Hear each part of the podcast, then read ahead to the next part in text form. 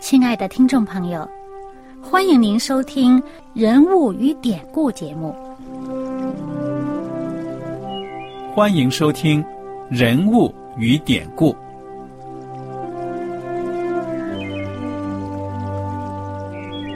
听众朋友们，当你读圣经的时候，不知道有没有过这样的想法？生活在几千年前的圣经人物，与我们这生活在二十一世纪的人有什么相关吗？那些古时候缔造了历史的伟人们，只是些令我们感叹而望尘莫及的对象吗？那些败坏了品德的小人和有负圣托的失败者，难道只是为了让我们嗤之以鼻吗？在这个人物与典故的节目里，我和小燕将与大家一起通过圣经中的人物和他们的事迹，看看我们能从他们的故事中得到哪些启发，以便用正确的态度来对待我们每天所面对的生活和挑战，共同奔走天国的旅程。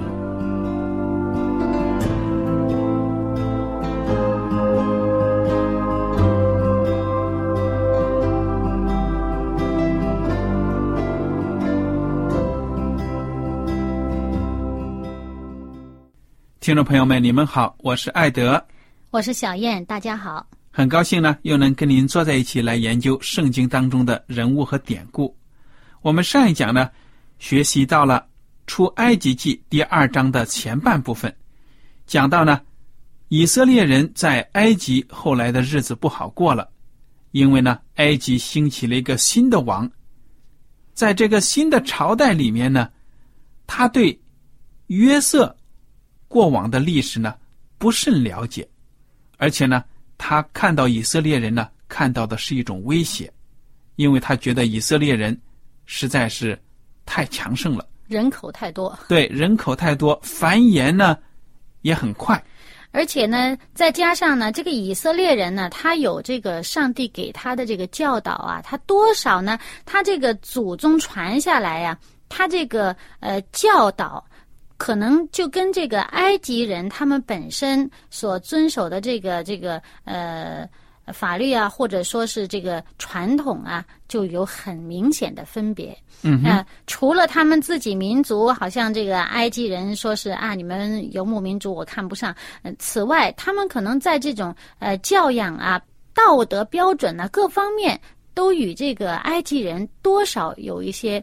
明显的不同之处，所以很明显觉得是外族，外族不是我们这伙的。嗯哼，但是同时你也不要忘了，以色列人在埃及生活这几百年时间呢，同流合污。对呀，被这个埃及的文化影响熏染也是很很重的。对了，但是毕竟还有一些骨子里边不同的东西，那有一些注重。儿童这个孩子教养的这些家庭呢，还是会教导。那不过你想想，不能说全中东地区还有东方世界呢，文化对孩子的教养来说呢，都是很重视的。嗯，所以也不能否认埃及人呢对孩子的教育就不重视。嗯，对。但是呢，这个呃，以色列人呢，他们。毕竟有这个继承了亚伯拉罕从上帝那儿呃得来的这个应许啊，嗯，要把这个上帝的教诲呢就传给他的后人，然后亚伯拉罕、以撒、雅各一代一代传下去。尽管有一些人不忠心，但是呢，毕竟他们这民族里面有忠心的，因为作为上帝所拣选的民族，上帝一定会在他这个民族里面保存一批，甚至。人数并不少的一批忠心的子民。对呀，这就是上帝历代教会的发展。嗯，每一次呢，上帝都从被盗的人当中呢拣选出对他忠心的人，这就是上帝的真教会，渔民教会。嗯，那么我们看到呢，这个法老王，他看到以色列人人口繁殖这么快呢，就起了一个坏主意，要遏制一下这个发展的势力。于是呢。他就命令，先是呢，威胁那些接生婆，如果希伯来的妇人生男孩呢，你们一定要把男婴杀死；女孩呢可以保留。后来呢，一看这一招不行，于是呢就在全民当中呢公开的下命令：以色列人所生的男婴都要扔到河里去，都要处死。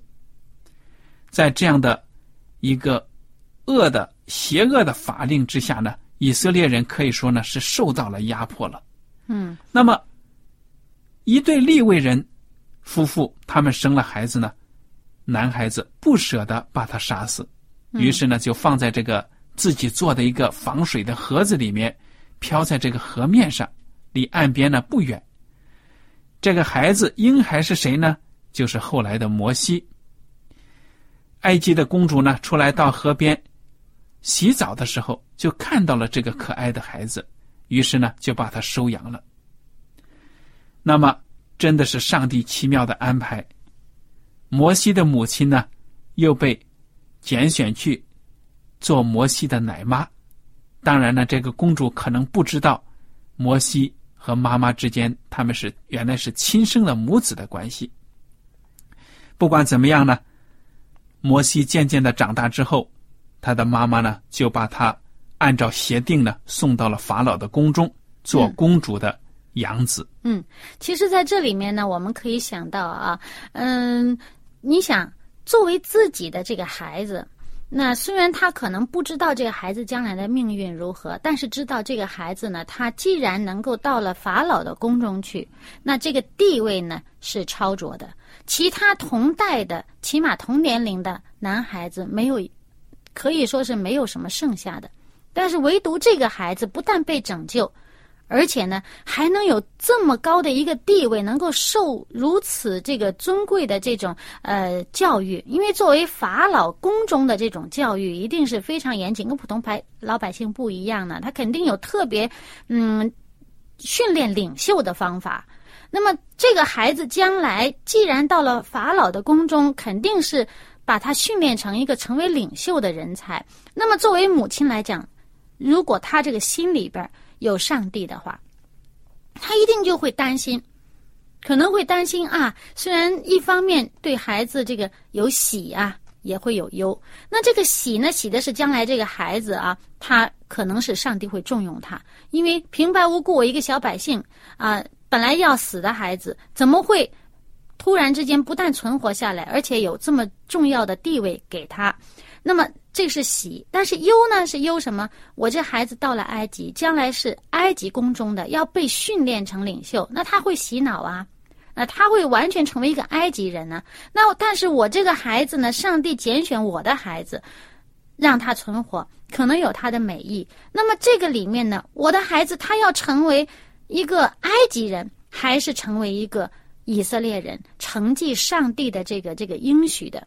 所以，作为这个以色列的母亲，我们知道，到现在的犹太人仍然是很善于教育啊。这犹太人的这个家庭很注重儿童的这个教育，注重孩子教育，而且犹太人的母亲很很本事的，就是在这个教育孩子方面很有方法的。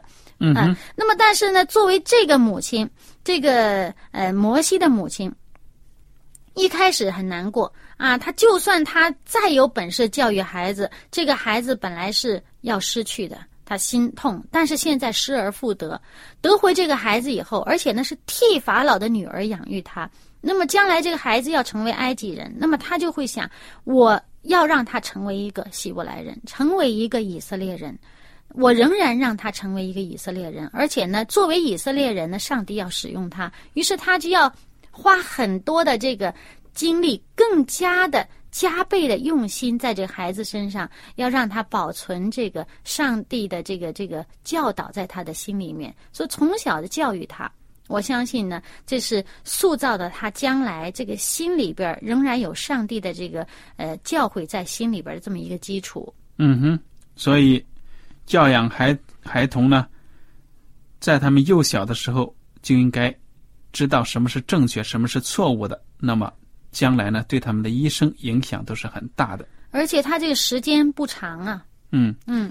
那么后来几年时间，他要在这么短时间教好。摩西到宫中呢，他知道自己的身份的。嗯。他长大之后呢，他还特别出去。圣经说呢，第十一节说出去。到他弟兄那里看他们的重担。他知道自己是以色列人，而且知道以色列人在这个社会上的地位。嗯偏偏那一天呢，他就看到一个埃及人打希伯来人的一个弟兄。他左右观看，见没有人，就把埃及人打死了，藏在沙土里。你说，他这一怒之下呢，发易怒，但是这种方式不对啊，嗯啊，就把这个埃及人给打死了，藏起来，还想把这个痕迹呢做的好像是一点痕迹都没有。藏在沙土里边儿。对了，第二天他出去，，哎，其实他打人很有可能说是误杀了哈，可能存心一开始没存心打死他，但是呢，真是人死了呢，他这要掩盖罪迹啊，这个就已经定下来，他确实这件事情是是。没得挽回，就是错错错定了，因为他不但说是呃我这个杀了人，而且还要要消灭这个证据。那么如果从为作为一种自卫的来说，他有权利呢，可以为自己自卫，也可以为一个受欺负的人，如果真的是邪恶正在侵犯一个无辜的公民的话，他可以做出适当的行动自卫的。嗯，那么我们也不能定他说就说他是杀人犯。在就是在现在的法律上来说，法律都允许你维护其他公民的利益。嗯，只要是正当的，而且是武力适度的。如果另一个埃及人本身就是要杀一个希伯来人，就是出于仇恨，我就是让你死，那么摩西呢，完全正当的可以防卫，可以把这个埃及人杀死。不管怎么说呢，十三节说他第二天又出去了，看见两个希伯来人争斗，就对那欺负人的说：“你为什么打你同族的人呢？”你看这个摩西真的是有一种嫉恶如仇、维护公义的心，对，所以他看见什么不顺眼呢，他非要上去干预一下。哎，你看，他说，你看你们被别人奴隶、呃奴役哈，你被埃及人奴役，你现在你自己欺负自己人，你们自己内斗。嗯哼，没想到呢，那个被管教的人还不服气了，说：“你是谁呀？谁立你做我们的首领和审判官呢？难道你要杀我，像杀那埃及人吗？”哎呀，摩西一听说，他怎么知道？对呀、原来我还以为做的天衣无缝呢。他知道我昨天杀人了，于是呢，他就害怕了，就逃走了。哎，所以这个坏事儿呢做不得的。嗯，就算你自己觉得好像没人知道总有你你怎么又说是坏事了？就是从人的法律、人间的法律、公平正义来说呢，我们不能断定我没有摩西是。说他这个，我说的是现在的事儿。那他现在没杀人呢，他现在是维护正义呀、他他还是为了杀人暴露这件事情呢，因为他知道他杀的是埃及人，而且很可能他在宫中大家都知道他是一个希伯来人。对呀、那么法老王对他肯定也有戒备的。嗯，虽然是我女儿收养的，但是万一他哪一天起来，替他一个希伯来人说话，跟我们作对，那不就糟糕了？所以他一看呢，他说：“哎呀，这是必是被人知道了，就是他杀人的事情。”法老听见这事呢，就想杀摩西。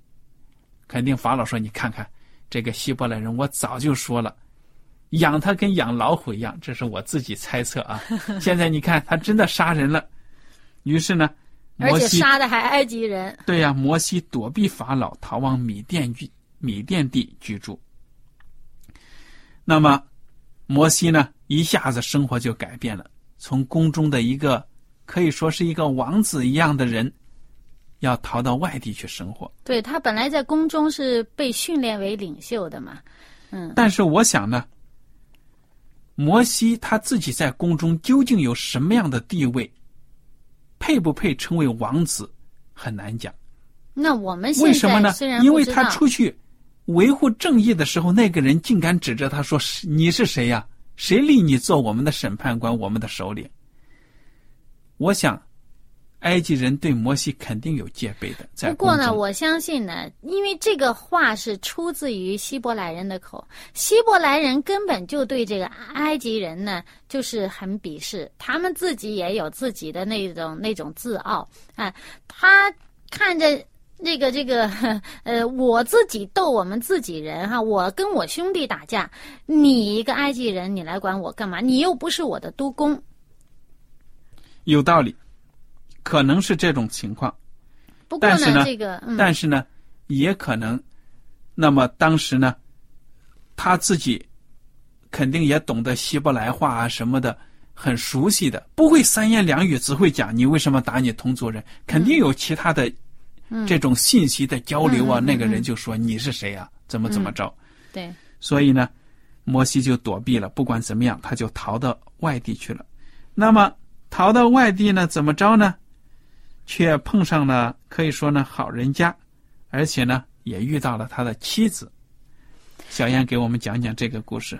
嗯，那么当时呢，他算是逃难吧，他就越过这个这个呃荒野啊，就到了这个米甸这个地方。米甸这个地方呢，其实也是亚伯拉罕的这个后裔居住的地方。啊、是那个亚伯拉罕后来那个妻子所生的那个孩子住在那儿呢，就是这个米甸人。那么他逃到米甸那个地方以后呢，哎，见到呃有一口井，那么他刚刚在那儿坐下呢，就见到米店祭司的这个女儿们呢，去打水来喂羊，这个嗯印羊。啊，那么他们把水打好了，呃，把水放在槽里面，正准备给这个羊喝水的时候呢，就有其他的牧羊人来把他们赶走。呃哎，那其他的牧羊人仗势欺人呐、又是男孩子啊，这欺负人家女孩子，把人家赶走，嗯，就自己先印羊，给自己的羊喝水。那这时候摩西看着，哇，你们这欺负人怎么行？又义愤填膺，对，他就是喜欢打抱不平。嗯，然后就去帮助这些女孩子们，而且呢，让他们的羊呢喝了水。那么这样的话呢，女孩子们就很快就能够把这个羊群呢都呃都喂好了，然后呢就回去。那么正好呢，他们回去以后，他们的父亲就是米甸的祭司啊，叫刘尔。那么在后面的经文里面呢，我们也见到他的名字也被称为叶特罗。那么这个刘尔呢，见到以后就说：“哎，你们今天怎么这么快就回来了？”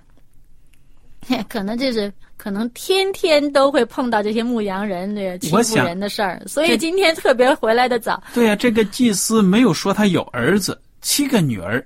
那在当时的社会来说，家里面缺乏劳力啊，嗯所以平时都花很长时间的，嗯，被人家排挤过来、推过去的，对不对？全是女孩子被人欺负，尽管他是祭司，这个地位崇高，但是呢，这个家里面没有这个呃继承这个这个衣钵的儿子。嗯，好了，那么这些女孩子们呢就说了，说我们今天呢回来的早，是因为有一个埃及人呐、来帮我们，他们呢嗯把这些牧羊人赶走了，而且呢还帮我们这个印了羊群。哎，这个老人家啊，心里边就，嗯，你像我们看他这很有这种传统的美德啊。他说：“哎，这个人在哪里呀、你怎么把他们这个呃，你们怎么会把他撇在那儿，不带他来呢？赶快，赶快去请他来吃饭。”嗯，其实，在那个年代呀、呃做客旅呀、就是不容易的事，而且呢，也很少会有这些呃旅行的人呢经过附近的，可能一般人轻易不会出远门嘛。嗯，那么这么一个人从埃及那么老远路跑过来，中间经过这个旷野，那他跑了来，而且帮助你，嗯，怎么会你把人家撇下不理了呢？那人家可能要有住的地方啊，要有东西吃啊，所以这老人家就叫他女儿们赶紧把这个摩西请到家里来。对，摩西呢也很愿意跟这一家人同住。那个人呢，就把自己的女儿希伯拉嫁给摩西为妻。希伯拉生了一个儿子，摩西给他起名叫格顺，意思说呢，因我在外邦做了寄居的。哎，我现在倒想起来，这个格顺这个人真的在圣经当中后来就没有怎么提吗？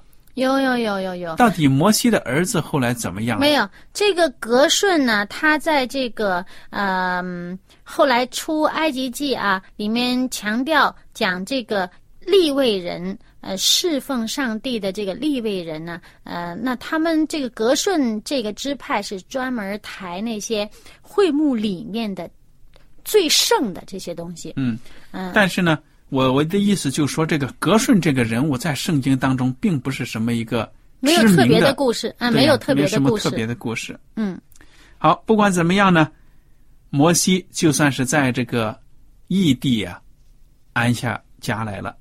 嗯二十三节就讲到了，过了多年，埃及王死了，以色列人因做苦工，就叹息哀求，他们的哀声达于上帝。上帝听见他们的哀声，就纪念他与亚伯拉罕、以撒、雅各所立的约。上帝看过以色列人，也知道他们的苦情。这是第二章二十三节到二十五节的描写。嗯，其实呢，上帝呃在很久以前给亚伯拉罕就已经告诉他们说，就已经告诉他呢说你的这个后裔呢，将来呢会到这个呃外地啊、也要被人家奴役，但是呢，我一定会把他带出来。带回到这个我所应许给你们的这个迦南地，那么但是这个应许呢，我相信呢，他们也会代代相传的了。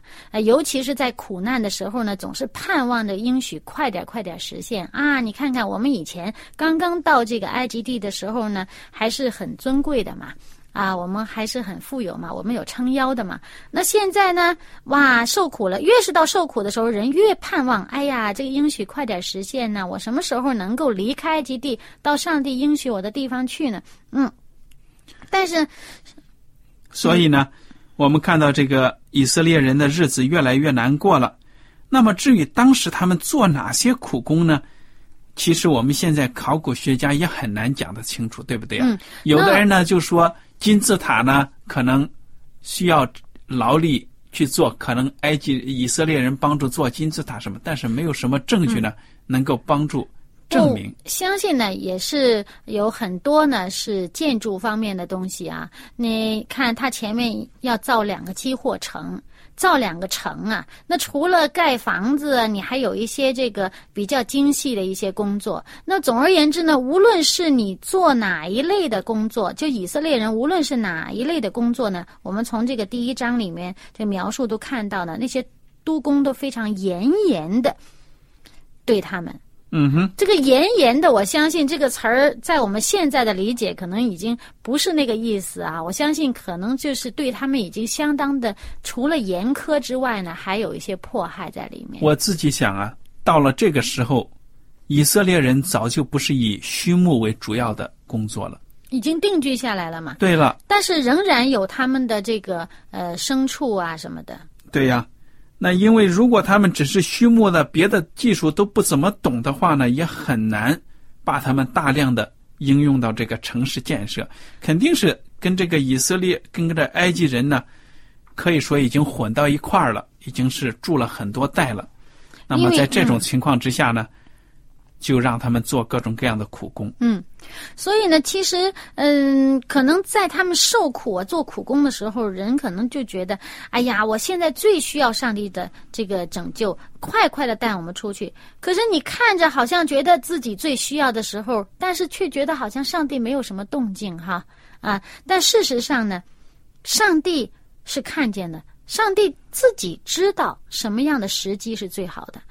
所以你看，像现在这个一开始摩西自己跑出去打抱不平啊，呃，好像也有的人可能也会知道，哎呀，我们有一个人在这个埃及王宫里面，好像好像我们将来有可能有一天这个埃及王宫里的人会为我们出头，但是呢。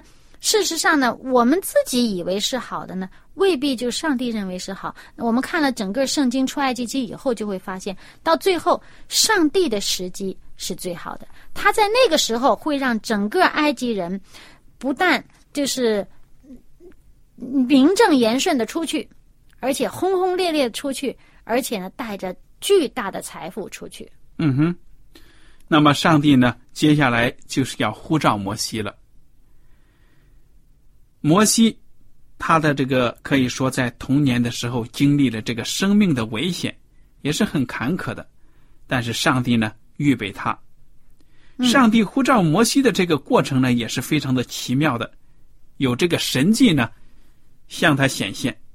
摩西去牧养他的岳父的羊，那有一天呢，在这旷野，也就是在这个河烈山的这个地方呢，耶和华的使者从荆棘里面，从那些好像这个杂草的丛中呢，这棵树呢上面长了很多刺的这种，在这个树里面呢，冒出火焰来。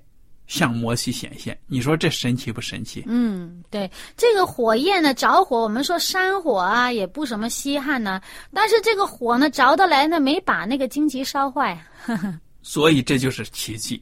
嗯，那摩西呢观看，哎，你说这棵树吧，有火焰却没有自己没有烧毁，摩西就走过去看看这是什么样的现象啊？结果刚走近的时候。上帝就呼叫他了，说：“摩西，摩西。”他说：“我在这里。”上帝说：“不要近前来，当把你脚上的鞋脱下来，因为你所站之地是圣地。”接着呢，又把自己的身份表明，说：“我是你父亲的上帝，是亚伯拉罕的上帝，以撒的上帝，雅各的上帝。”摩西呢，吓得蒙着脸，因为怕看上帝。这就是出埃及记第三章的。第一到第六节所描写的，那么耶和华上帝呢，就跟摩西说了：“我的百姓在埃及所受的困苦，我实在看见了；他们因受督工的辖制所发的哀声，我也听见了。我原知道他们的痛苦，我下来是要救他们脱离埃及人的手，领他们出了那地，到美好宽阔、流奶与蜜之地。接下来呢？”就说到了是迦南人、赫人等等人的地，意思就是说呢，现在的状况呢，那块美地被外邦人占着。第九节，现在以色列人的哀声达到我耳中，我也看见埃及人怎样欺压他们。你想想，摩西在一边，可以说伏伏在地，不敢看上帝，听得心里美美。哎呀，上帝要出手了，要救我的百姓了。没想到上帝接着说呢，故此。我要打发你去见法老，使你可以将我的百姓以色列人从埃及领出来。啊！这时候摩西说：“我是谁呀？”对呀，当初他这是豪情满志哈，说要去管闲事儿的时候，他要去给人家判断说啊，你们谁做错的时候呢？他自己从来不想我是谁呀，他那时候很有信心。但这时候呢，上帝真是拣选他的时候，他说：“哎呀，我是谁呀？”以前是人家说你是谁呀，现在他他自己自己问。对呀，上帝就对他说了：“我必与你同在。”我就是拣选了你，要你呢去把以色列人领出来。那么我们看到呢，以后所发生的精彩的故事，就是上帝的大能呢运行在他所拣选的人身上。我请大家呢下一次接着来听摩西的故事。那么如果您听了今天的节目有什么想法呢，就请您写信给我们。我们下次节目再见。再见。喜欢今天的节目吗？若是您错过了精彩的部分，想再听一次，可以在网上重温。我们的网址是 x i w a n g r a d i o 希望 Radio，或是找旺福村也可以找到。记得把好东西介绍给您的朋友，与他一起收听。